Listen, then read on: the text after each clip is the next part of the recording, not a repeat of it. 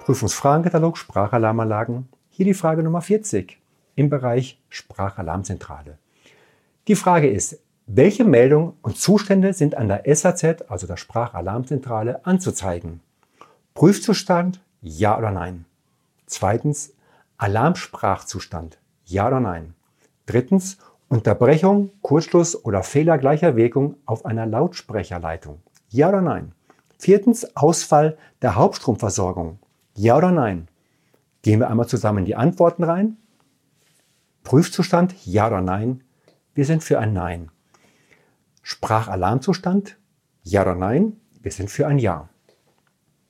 Drittens Unterbrechung, Kurzschluss oder Fehler gleicher Wirkung auf einer Lautsprecherleitung. Hier sind wir ebenfalls für ein Ja.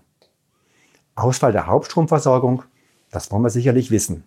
Das sagen wir Ja. Vielen Dank.